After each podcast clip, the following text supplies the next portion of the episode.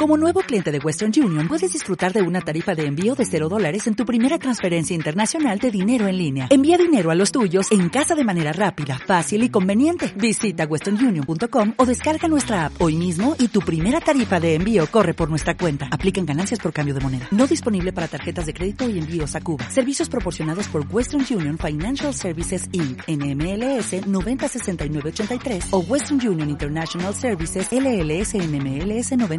906985. Los análisis y opiniones del siguiente podcast no son ficticios. Cualquier similitud con tu punto de vista puede no ser coincidencia. Buenas oyentes, bienvenidos a este espacio, desde donde estén y en el momento que sea, que decidí llamar Punto de Escucha, un podcast sobre producciones audiovisuales. A ver qué sale.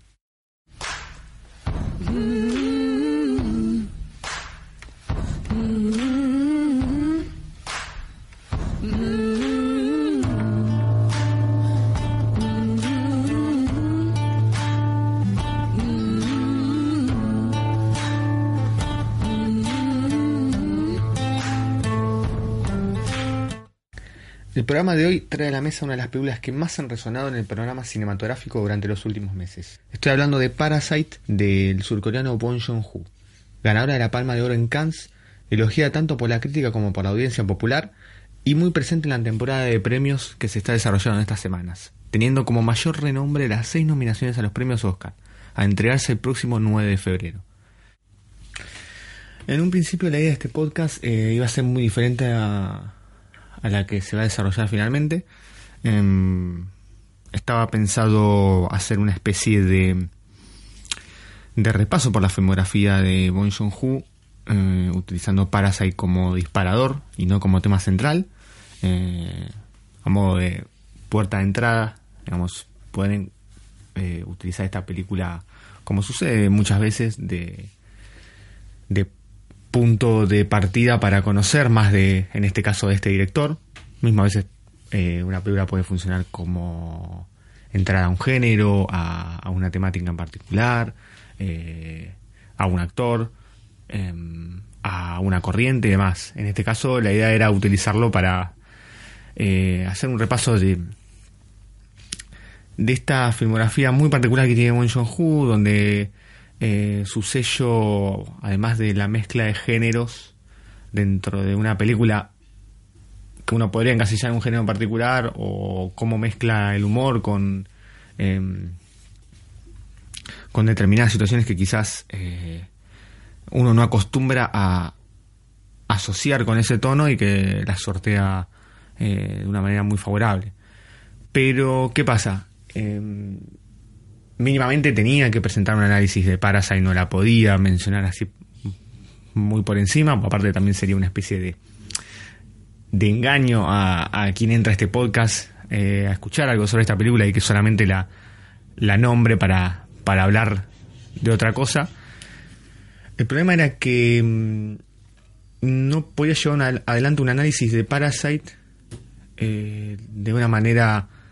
sintética porque no, no le iba a estar haciendo justicia a una película que, a mi entender, eh, tiene bien merecido todo el reconocimiento que, que se le dio, que mencioné anteriormente. Entonces, eh, bueno, definitivamente este podcast va a ir exclusivamente de Parasite y dejaré para más adelante eh, un desarrollo más, más elaborado de, de- la filmografía de este director que, que está bueno eh, todo este suceso para que, para que se dé a conocer eh, un tipo de cine que quizás eh, se corre un poquito de, de, lo más eh, de lo más comercial o, lo más eh, aceptado como como común y corriente digamos en, en, en, las salas de cine. Entonces la pregunta que me hago es a partir de esto de lo mucho que hay para decir es por dónde empezar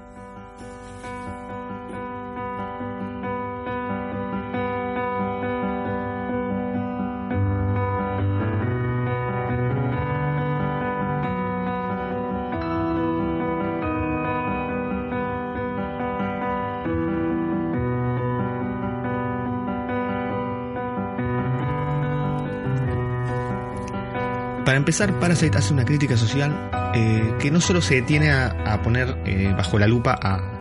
las distintas clases sociales para resaltar sus diferencias, sus parecidos, sus miserias y, el rol que, que, dictamina la sociedad para que esto funcione, sino que em, los pasa un poco por arriba, los excede y, va directo a, una crítica también al sistema capitalista en sí. Entonces, em, ¿cómo lo hace? Eh, primero, eh, este relato em, es un relato coral que nos pone en la piel de tres familias, eh, en especial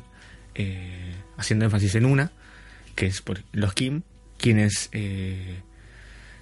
son una familia de clase baja compuesta por cuatro integrantes, padre, madre, hijo e hija, que de alguna manera se los presenta eh, ya en la primera escena, digamos, se sientan las bases de, de, cómo es la dinámica de la familia, qué,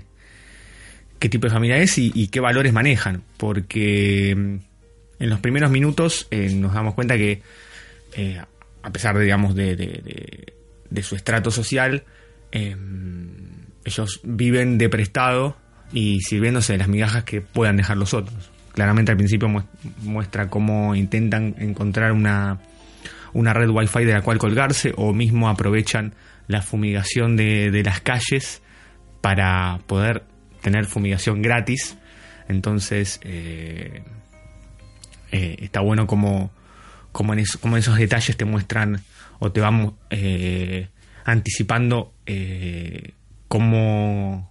cómo son los manejos que tienen. Por otro lado tenemos a los Park, una familia de clase alta que tiene la misma composición que los Kim, que vienen a funcionar como la posible salida de, los, de ellos a la situación que los apremia. Eh, y por último, que aparecen avanzados la película, así que si por algunas casualidades estás escuchando el podcast sin haberla visto, eh, te recomiendo que pares en este momento, la veas y después vuelvas porque a partir de este momento la cantidad de spoilers van a ir increciendo. Así que bueno, dicho esto, eh, aparece más adelante en la película una pareja que pareciera que es un, de clase media, venida menos, que está compuesta por la ama de casa de los Park, que en, el transcurso del plan que ejecutan los Kim para involucrarse con esta familia, eh, una de las perjudicadas es ella, que la despiden para poder hacer entrar a la madre que eh, está conformada por ella y por su marido que se, encuentra escondido en un sótano secreto dentro de la casa de los Park, que ellos mismos desconocen. Y el motivo por el cual está ahí es porque acumula unas deudas, eh, no, digamos, no especifica tanto, pero da a entender que eh, involucra a alguna institución, ya sea puede ser Estado o algún individuo en particular, y que, bueno, es que es la única manera en la que puede escapar de, esa búsqueda. Entonces, eh, bueno, nada, puestas estas fichas, eh, el juego que se sucede es un juego de mentira-verdad, que, que empieza como a, a, borrar estas diferencias de estatus, porque los Kim fingen ser personas que no son, para poder vincularse con los parques y así obtener los trabajos que les generen un ingreso para eh, poder intentar salir a flote, poder cambiar eh, el estado actual en el que se encuentran. Por otro lado, los Park, que parecen pecar de ingenuos o amables, cuando en realidad, eh, en, cuanto a vínculos con, sus empleados, de los cuales, digamos, esta familia pasa a formar parte, en realidad ellos consideran completamente descartables a personas como ellos porque, digamos, lo demuestran con la facilidad con la que se desprenden del chofer o, la ama de casa, eh, que encima eh, esta primera ama de casa tenía un vínculo más cercano con ellos, o sea, se había armado una relación aparentemente afectiva y, y no solamente con la facilidad con la que se desprenden, sino también de la manera que lo hacen. O sea, hay toda una idea de, de, mantener como una apariencia, una forma que, que digamos, que está, digamos, regida por esta cosa de mantener cierta imagen o mantener cierta cierta diplomacia que, que no hace más que que digamos que, que, evidenciar aún más la, la, miseria que, tienen ellos en cuanto a, a, su trato con, con, las demás personas. Eh, pero lo, interesante de esto es que así como los Kim necesitan esos trabajos para, para poder encontrar una salida a, su situación. Los Park también, digamos, necesitan de, gente como ellos, a pesar de que eh, tengan un comportamiento falsamente empático, eh, porque de alguna manera ellos vienen a cubrir ese espacio de cosas de su cotidianidad que ellos no están dispuestos a hacer porque o no quieren, no saben o, no pueden. digamos, un, gran ejemplo es cuando se ocurre ese, ese interín en el que tienen que despedir a la ama de casa y contratar a la otra, que,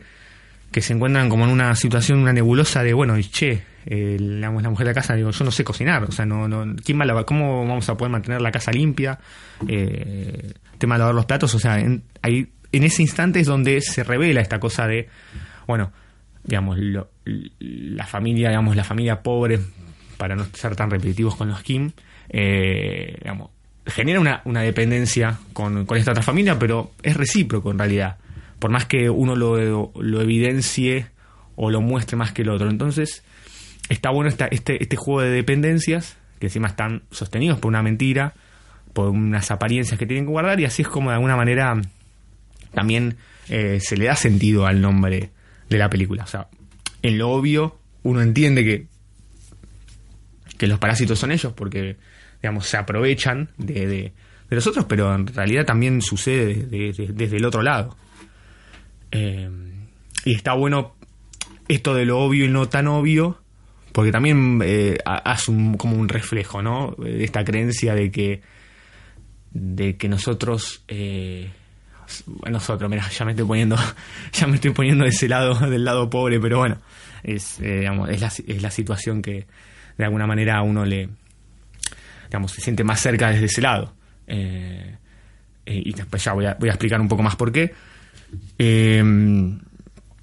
Digamos, como que está esta creencia de que desde un lado tienen que estar agradecidos por esa oportunidad de trabajo que les dan los otros, pero en realidad también ese poder que se le da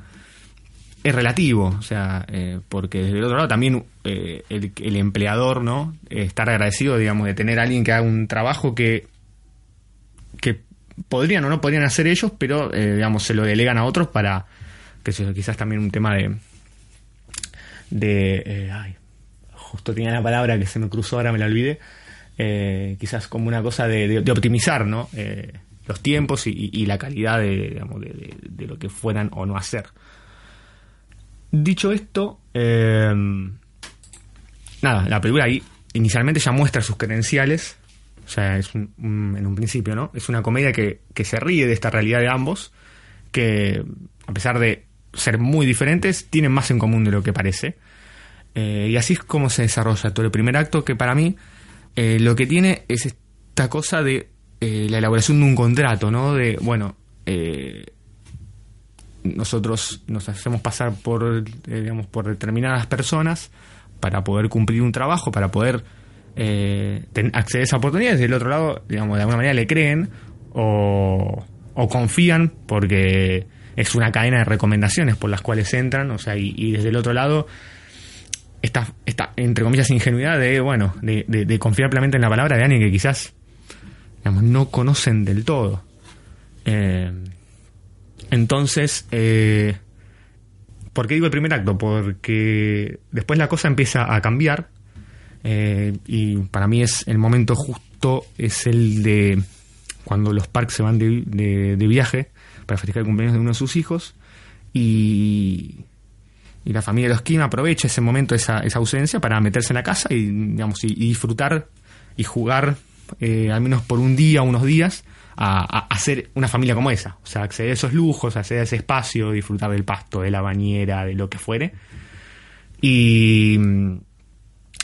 y el quilombo sucede cuando eh, aparece la ama de casa antigua y se nos revela que está escondido su, su, marido abajo de la casa, un sótano que hasta ese momento desconocíamos. Entonces ahí la cosa cambia, o sea, ahí, es donde para mí empieza el, segundo acto que está atravesado ya no tanto por la comedia, eh, sí, por ahí tiene algunas cosas medio bizarras, algunas cosas medio grotescas, por ahí el combate, combate, eh, todo con la cámara lenta, una cosa medio casi rozando lo grotesco, pero que es curioso porque parece como un poco grotesco, pero porque ya no se están manejando los códigos que se manejan en el primer acto, donde hay situaciones también medio desopilantes, pero están bajo la comedia y, no sobresalen tanto. Entonces acá, donde está eh, atravesado por el tema del drama,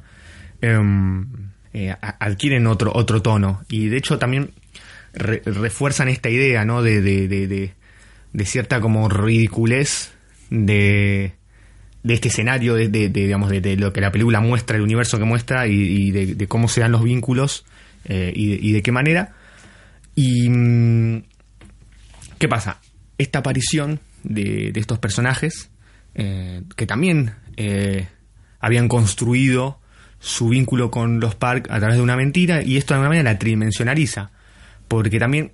esta otra mentira tiene un costado mucho más dramático. Entonces, la cosa, digamos, eh, se vuelve un poco más seria y, y se intensifica cuando ves que estas dos familias se, se, disputan el terreno, digamos, de, de, de, sus empleadores, por decirlo de alguna manera, eh, en su ausencia. Entonces, eh, digamos, con el motivo de mantener las apariencias que tanto les costó conseguir. Entonces es curioso porque es un reflejo, bueno, de, de, la clase media y la clase baja peleándose entre sí una lucha en la que lamentablemente siempre salen ganando los mismos que en este caso son los Park, porque tranquilamente en el peor de los casos descubren la verdad de los dos, los despiden, se deshacen de ellos y fácilmente pueden encontrar un reemplazo. O sea, no, no, en ningún momento la, película plantea un, un, riesgo desde ellos de, de, de, poder, eh, digamos, el riesgo de prescindir de, estas dos familias. Entonces, digamos,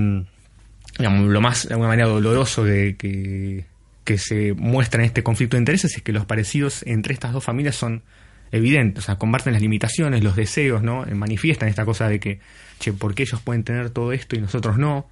Eh, el tema de las situaciones límite. El padre de los Kim le pregunta a, a este tipo, el que estaba encerrado, cómo hacía para vivir en, en un sótano. Y es muy, muy divertido lo que le contesta, porque digamos, le muestra que digamos, las necesidades básicas de alguna manera las puede cubrir, o sea, tiene acceso a un baño, a un lugar donde dormir, digamos, con, con la complicidad de su mujer cuando laburaba ahí podía acceder a comida. Y, y el tipo lo, digamos, lo, lo, minimiza un poco diciéndole, pero bueno, esto es como vivir en un semipiso, o sea, algo que también le pasa mucho a otra gente y sin embargo no, no, no hay alguien que, que, que, le llame por ahí tanto la atención. Y lo curioso es que, claro, justamente ellos, digamos, le pega directo porque eh, esta familia vive en un semipiso, justamente. Entonces, también puede empezar a jugar del obvio y lo no obvio. O sea, él, él puede ver la miseria o, o, las limitaciones en este, en este otro, pero como que no, ahí es por ahí quizás donde toma real conciencia de, de que su situación es igual de deplorable que esa, pero, pero manifestada de otra manera. Entonces, eh, otra de las cosas que también eh, tienen en común es esta urgencia de poder permanecer bajo el ala de los Park para de alguna manera evitar quedarse socialmente afuera de este sistema capitalista, porque un poco también lo que... Em, y por eso, para ir la crítica más hacia el sistema, es que toda esa esta lucha desesperada por, por aparentar, por permanecer, por ser parte, está muy atravesada por eh, ciertos valores donde eh, el dinero al dinero tiene un valor que es eh, casi primario para, para la, subsistencia. Porque encima también los dos contextos particulares de cada uno. El otro por temas de deudas, o sea, en un mundo donde uno no tiene el dinero necesario para hacer determinadas cosas, digamos, no, no puede no puede ser parte. Y del otro lugar, el, el que no tiene acceso a un mínimo de ese dinero, eh, no es que se queda fuera, pero digamos, eh, digamos, puede ser parte, pero de alguna manera es, está, está en el margen, ¿viste? está en el borde, o sea, digamos, las condiciones no son las, las que quizás eh, el sistema mismo considera como óptimas para poder sobrevivir a largo plazo en este. así que en resumen, digamos, en el primer acto, eh, uno, eh, digamos, se establecen los contratos entre las partes basados en todo, todo este juego de mentiras. En el segundo, lo que pasa es que este se pone en crisis y hay una necesidad de que eh, este contrato no, se rompa. Entonces, también un poco está esa lucha de, evitar el desenmascaramiento para, para, poder permanecer con ese contrato. ¿Qué pasa? Esto, este segundo acto culmina cuando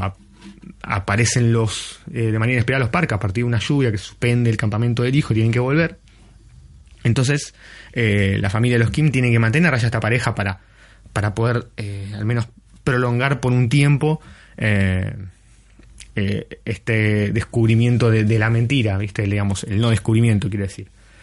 Entonces, em, este segundo acto concluye con esta familia eh, volviendo a su casa bajo una intensa lluvia para descubrir que están al borde de perder todo lo que tenían. Es curioso acá porque ellos están jugando a, a tener algo que no tienen o, están eh, apoyando un, un, deseo o unas posibilidades a partir de una mentira. Y en todo ese trabajo que, que, que, que todo ese esfuerzo que, hacen para tratar de mantener ese estatus, descuidan lo que realmente tienen, que es, bueno, esa casa, digamos, eh, eh, es, eh, digamos, lo genuino, digamos, lo que es de ellos está ahí, y lo descuidan, y, digamos, su mayor descuido sucede cuando deciden pasar la noche viviendo en un lugar que no es suyo, aparentando tener una vida que no tiene, y eso lo que, digamos, las consecuencias que le trae eso es no estar en su casa en el momento que empieza la lluvia y, eh, digamos, poder haber evitado eh, la inundación que los obliga a tener que irse a un... Eh, a un... se me fue la palabra, la puta madre. A un... Pongamos de refugio, ustedes me entienden a qué, a qué me refiero. Pero está bueno porque jugar ese juego de, de ser algo que no son, en, algún, en algún momento iba a tener consecuencias y era imposible que no, tarde o temprano, digamos, no, no salieran ilesos de las situaciones que se le iban presentando. Eh, ahora, ya que lo menciono, me parece que está bueno el, la idea de lo que representa la lluvia en, toda esta idea que, está trabajando en la película, porque para ellos la lluvia es una maldición, se les inunda la casa, pero por otro lado, para los parques, los manifiesta la madre eh, al día siguiente, esa lluvia fue una bendición. Entonces, el trabajo simbólico está bueno porque de alguna manera refleja que eh, estas dos familias, a pesar de ser muy diferentes, viven en el mismo lugar. Pero los sucesos que ocurren, que, los exceden a ellos mismos, eh, digamos, le impactan de maneras muy diferentes. Y, mucho tiene que ver esto de, digamos, de, la clase social a la que pertenece Entonces, así finaliza este drama. Y este, el volver a la casa da un cierre a este acto y en el último, el tercero, eh, todo de alguna manera concluye en lo que para mí es una gran tragedia. Y acá es donde, si en el primero se establecía el contrato, en el segundo se ponía en crisis, bueno, en el tercero se define si esa crisis se supera o si esa crisis termina por derribar ese contrato. Y acá me parece que pasa un poco de ambas. ¿Y por qué? Porque mm, si tomamos como ejes a el padre y al hijo de los, de los Kim, que son quizás por los personajes que tienen como un protagonismo adicional. Eh, uno, porque es el que de alguna manera, a través del amigo, establece la conexión de las familias. Y el otro, eh, porque hay como una intención durante el film de, enfocarlo, eh, aparte como lo ubica la cámara en relación a la familia o, o, cuando le apunta para poner determinados diálogos, hay como una preferencia de la cámara con este personaje. Y más adelante voy a explicar por qué podría ser. Eh, y estos dos, bueno, lo que pasa es que ellos construyen vínculos genuinos con dos integrantes de la familia de los Park, donde, bueno, eh, lo genuino de esto entra en crisis con la mentira del plan que ellos elaboran. Entonces, eh, esto de alguna manera se tiene que resolver. Y por un lado, el, hijo de, de los Kim, se resuelve de una manera positiva, o no tan negativa para él, porque, digamos, si bien eh, está asignado por un interés amoroso con la hija de, de los Park, em, ella descubre la mentira y sin embargo lo acepta. Eh, de hecho, lo salva cuando está, digamos, cuando está herido, o mismo lo ayuda a, salir de la casa cuando están de alguna manera acorralados. No sucede lo mismo con, eh, con Kim, con el padre de los Kim, porque, digamos, su vínculo no es amoroso, ¿no? Eh, digamos, él se vincula con el padre, con su homónimo de, la otra familia, pero por una cuestión de tema de aprecio, ¿no? También puede tener que ver con esta idea de que él no lo manifiesta, pero quizás esta idea de ese padre que él no pudo ser, ese padre quizás por ahí más, más solvente, más, eh, más, eh, digamos, más de sacar adelante, ayudar a sacar adelante la familia, porque de alguna manera también él, dentro de su propia familia no es el más proactivo, eh, no es quizás el más em, referente de lo que quizás uno puede entender como el padre ideal, ¿no? Entonces se le genera una aprecio hacia él, pero que se va como deteriorando a lo largo de la película a partir de un ingrediente que incluye la película, que es el tema del olor. Esta cosa de, un olor que parecen tener eh, la gente, digamos, la gente como ellos, la gente que vive en, esos barrios bajos. Y, y todo ese aprecio que construye al principio, que parece como que hay un vínculo, hay como un aprecio también desde el otro lado, se empieza como a desenmascarar cuando se empieza a dar cuenta que sí está todo bien, pero eh, hay una distancia, digamos, no leemos de la misma manera. Eh, por decirlo así, en términos, jugando con, con la que la película eh, pone en términos de, simbología. Entonces, eh, esto se va como deteriorando porque se van dando varias situaciones y vos te das cuenta que a él le va molestando cada vez más. Y,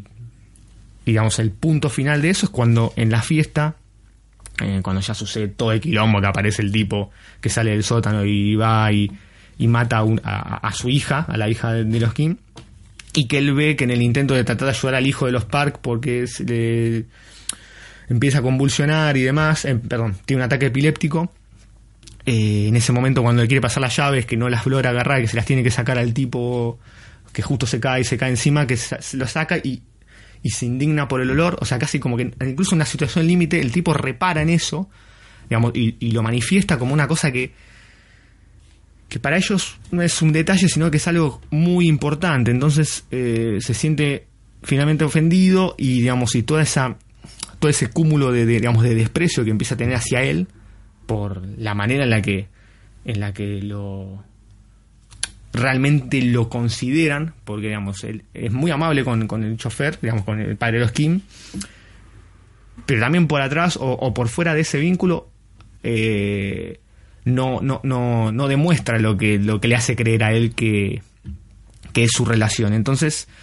eh, eso frente a, digamos, a todas las frustraciones que venían acumulando de, digamos, de ese plan, de, ese tener, de la posibilidad de tener que volver al punto de partida, que queda claro que es un lugar al que ellos,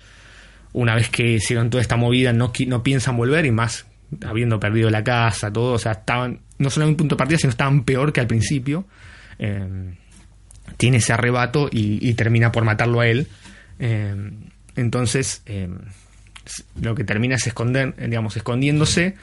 y, termina cayendo en el mismo lugar que estaba el tipo antes, en ese sótano. Entonces, eh, y así de alguna manera va concluyendo y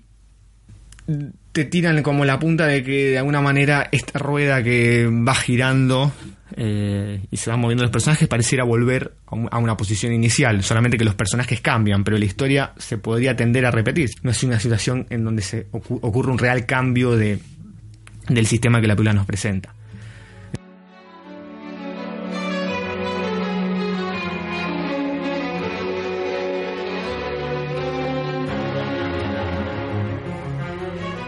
Lo largo de la película hay una idea muy marcada de, utilizar los espacios como para reforzar la idea de qué lugar ocupa cada una de estas familias en la sociedad en la que viven. Esto de, arriba abajo simbólico que decía hace un ratito, eh, se lleva adelante eh, físicamente en la película, porque los más pobres viven en la parte más baja de la ciudad, incluso por debajo del nivel de la calle, y los más ricos en la punta más alta de la colina que se cierne sobre la misma. Los de clase los de clase media quedan en una especie de limbo, porque si bien están en el subsuelo, como le sucede a la clase baja, eh, ese subsuelo está conectado a la estructura de la clase alta, de lo, digamos, de la casa de los de la clase alta. Entonces hay como una especie de, bueno, hay una cercanía para con ellos, pero de alguna manera es ilusoria, porque sus condiciones y posibilidades son similares a lo de clase baja. Entonces, está bueno eso y no solamente, digamos, por la concepción de los espacios, sino por el trabajo que hace eh, el director en, una, de las, una de las herramientas que, mejor utiliza, que es el montaje. Eh, con el montaje economiza esta idea en una escena que para mí es notable, es que tiene que ver con el camino de regreso de los Kim a su hogar. O sea, hay una sucesión de planos de pocos segundos que grafican ese recorrido que conecta ambas casas bajo la premisa que esta que mencionaba hace unos segundos. O sea, ellos para volver a su tienen que cruzar todo un camino descendente y que a medida que bajan, el, entorno, digamos, las calles, las escaleras, las casas por las que pasan, van cambiando notoriamente y, digamos, y, uno va notando esa decadencia y que está bueno porque es una escena que elipsa magistralmente la, la, enorme distancia también que hay entre ambas familias, tanto física como social.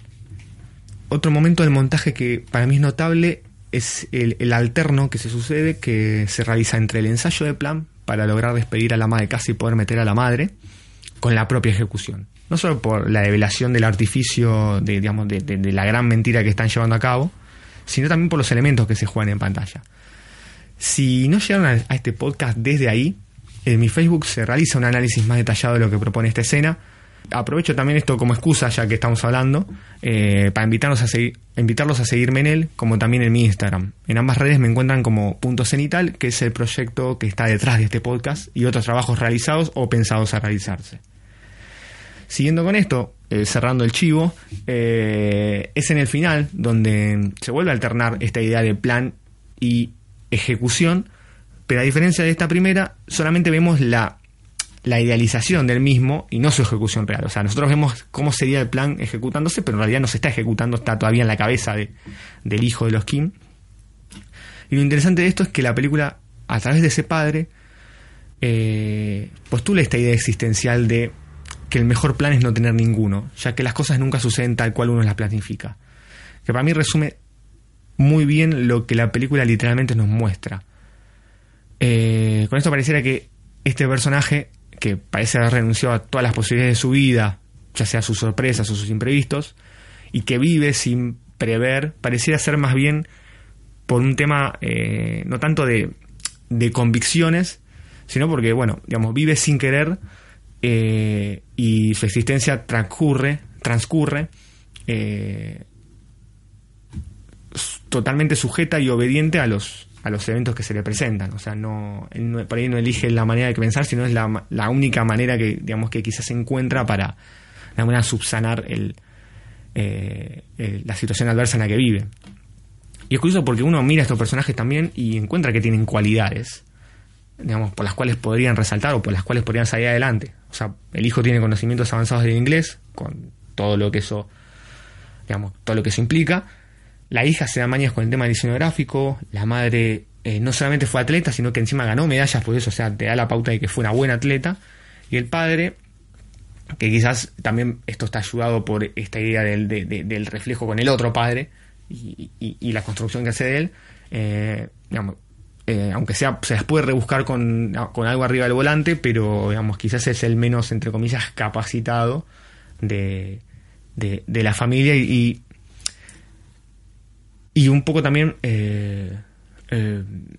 esto que decía antes de, la filosofía que el chabón manifiesta, em, está bueno,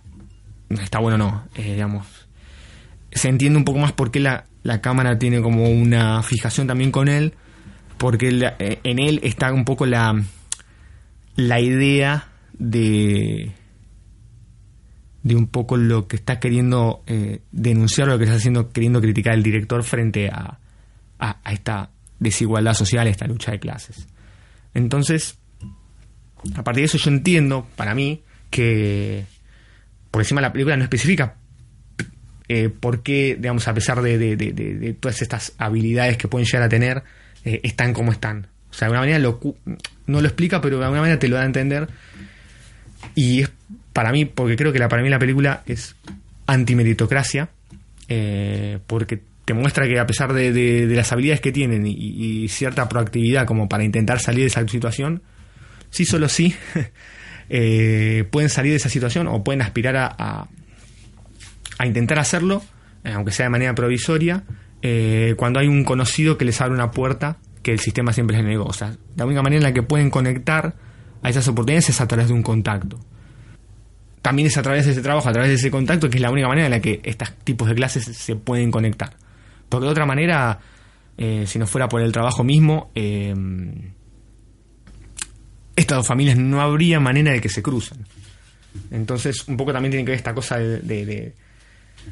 del trabajo como, como posibilidad para poder eh, achicar un poco esa brecha. Entonces, así es como es un poco la película y así es como es el mundo actual. Eh, digamos, la película no deja y por eso creo que también es es exitosa y uno puede encontrar rápidamente eh, la identificación porque si bien está ambientada en Corea y tiene cosas eh, por ahí de su idiosincrasia o, cierta ciertos detalles, ciertos guiños que por ahí para ellos son más familiares que para otros. El tema del conflicto con Corea del Norte, que está levemente mencionado, eh, retrata una, un conflicto que es universal. Concluyo entonces que así como es la película, así como es el mundo actual, eh, la lucha es desigual, es injusta, algunas veces es mal, está mal dirigida y por sobre todas las cosas es interminable o aparenta serlo así. Entonces, por eso puede ser que quizás la mentira muchas veces se cuela como un atajo que la sortea, pero digo, eh, ¿cuáles son las consecuencias de eso? me pregunto, ¿acaso no es esta la propia mentira la que termina por alimentar aún la más grande, eh, la mentira más grande, y lejos de reinventar la rueda, solo la hace girar más lento? Quizás a veces eh, lo mejor sea no tener un plan para revertirlo, citando a uno, a uno de los personajes. El problema de esto es que es un indicio de que aquellos que viven con los dos pies en el presente eh, es porque consideran que no tienen un futuro. Y así siempre se benefician los mismos hasta que se les caiga la máscara a su plan, que sin los que estamos abajo, ellos tampoco podrían vivir.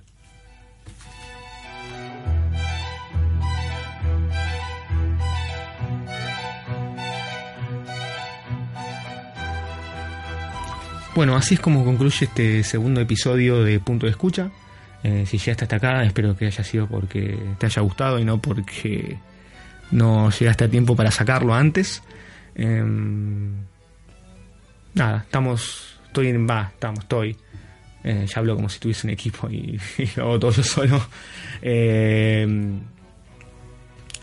estoy ahí probando a ver qué a ver qué va saliendo qué va en qué me voy sintiendo más cómodo y qué y qué les va copando más em, como dije en un momento del podcast eh, me pueden seguir además de en este canal de desde donde lo estén escuchando, en Facebook e Instagram, que estoy con el nombre de Punto Cenital. Eh, ahí mismo voy a ir desarrollando también cosas complementarias a, este podcast, no voy a estar repitiendo lo mismo. Eh, un poco voy a voy a hablar de esta escena del del del montaje y justo ahora mientras lo iba terminando de de grabar y todo eh, también me gustaría añadir otra escena en particular que, que me decía que estaba muy buena. Esto, como hice con el Joker, de, hacer como una pequeña descripción del, comienzo. Es una cosa que me interesa, me gusta mucho eh, señalar o ver dónde empiezan las películas. Porque generalmente uno se aparece quedado en el final, que es bueno, hacia dónde quiere ir el, el realizador con lo que está contando, pero a veces también el principio es interesante, digamos. ¿Por qué hace ese recorte ahí y no una hora antes, una hora después, un año antes, un año después, o en un lugar y no en otro. Em, y bueno, seguramente también esté subiendo algo relacionado con la primera escena y el trabajo que hace de montaje, también de cámara y cómo, cómo está contando más de lo que de lo que muestra y sin necesidad de tener un personaje que te esté hablando en off o haciendo un monólogo en cámara para que uno entienda de, de qué se está hablando. Así que dicho esto, em, los invito a pasar por esos espacios, a, seguir escuchando y, y bueno, será hasta la próxima emisión. Esto fue Punto de Escucha.